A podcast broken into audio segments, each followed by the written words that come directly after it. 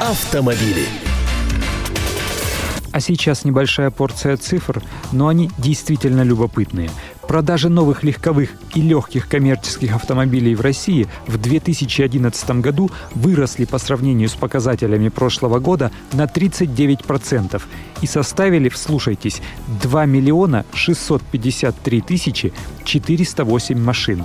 Такие цифры сообщил Комитет автопроизводителей Ассоциации европейского бизнеса.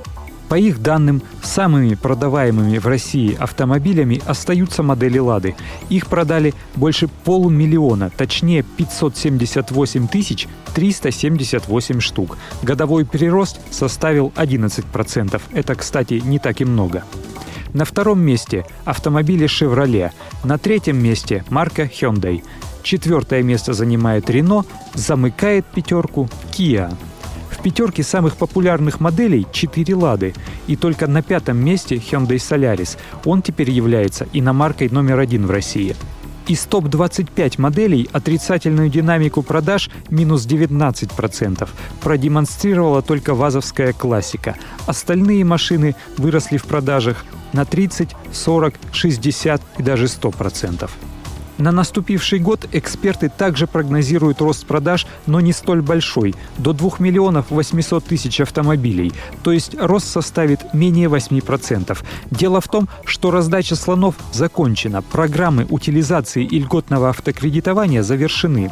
Теперь продажи машин зависят только от усилий коммерсантов, господдержки им не будет. Кроме того, есть угроза, что ситуация на мировых финансовых рынках окажет влияние и на развитие нашей автоиндустрии. И вот еще интересная информация. На начало 2012 года парк легковых автомобилей в России превысит 35,5 миллионов единиц. Получается, на каждую тысячу жителей России придется по 250 легковых автомобилей. Одна на четверых. Таковы прикидки агентства «Автостат». По словам его руководителя Сергея Целикова, автомобилизация населения в России в настоящее время находится на уровне автомобилизации европейских стран в 70-х годах прошлого столетия. Сейчас в Европе на тысячу жителей насчитывается в среднем 480 автомобилей, а в ряде продвинутых стран более 600 автомобилей. Доля иномарок в общем объеме парка легковых машин так и не достигла половины, пока 46%. Авто у нас по-прежнему старенькие, более половины 52%, старше 10 лет.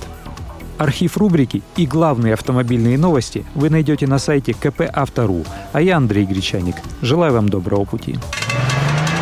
Автомобили.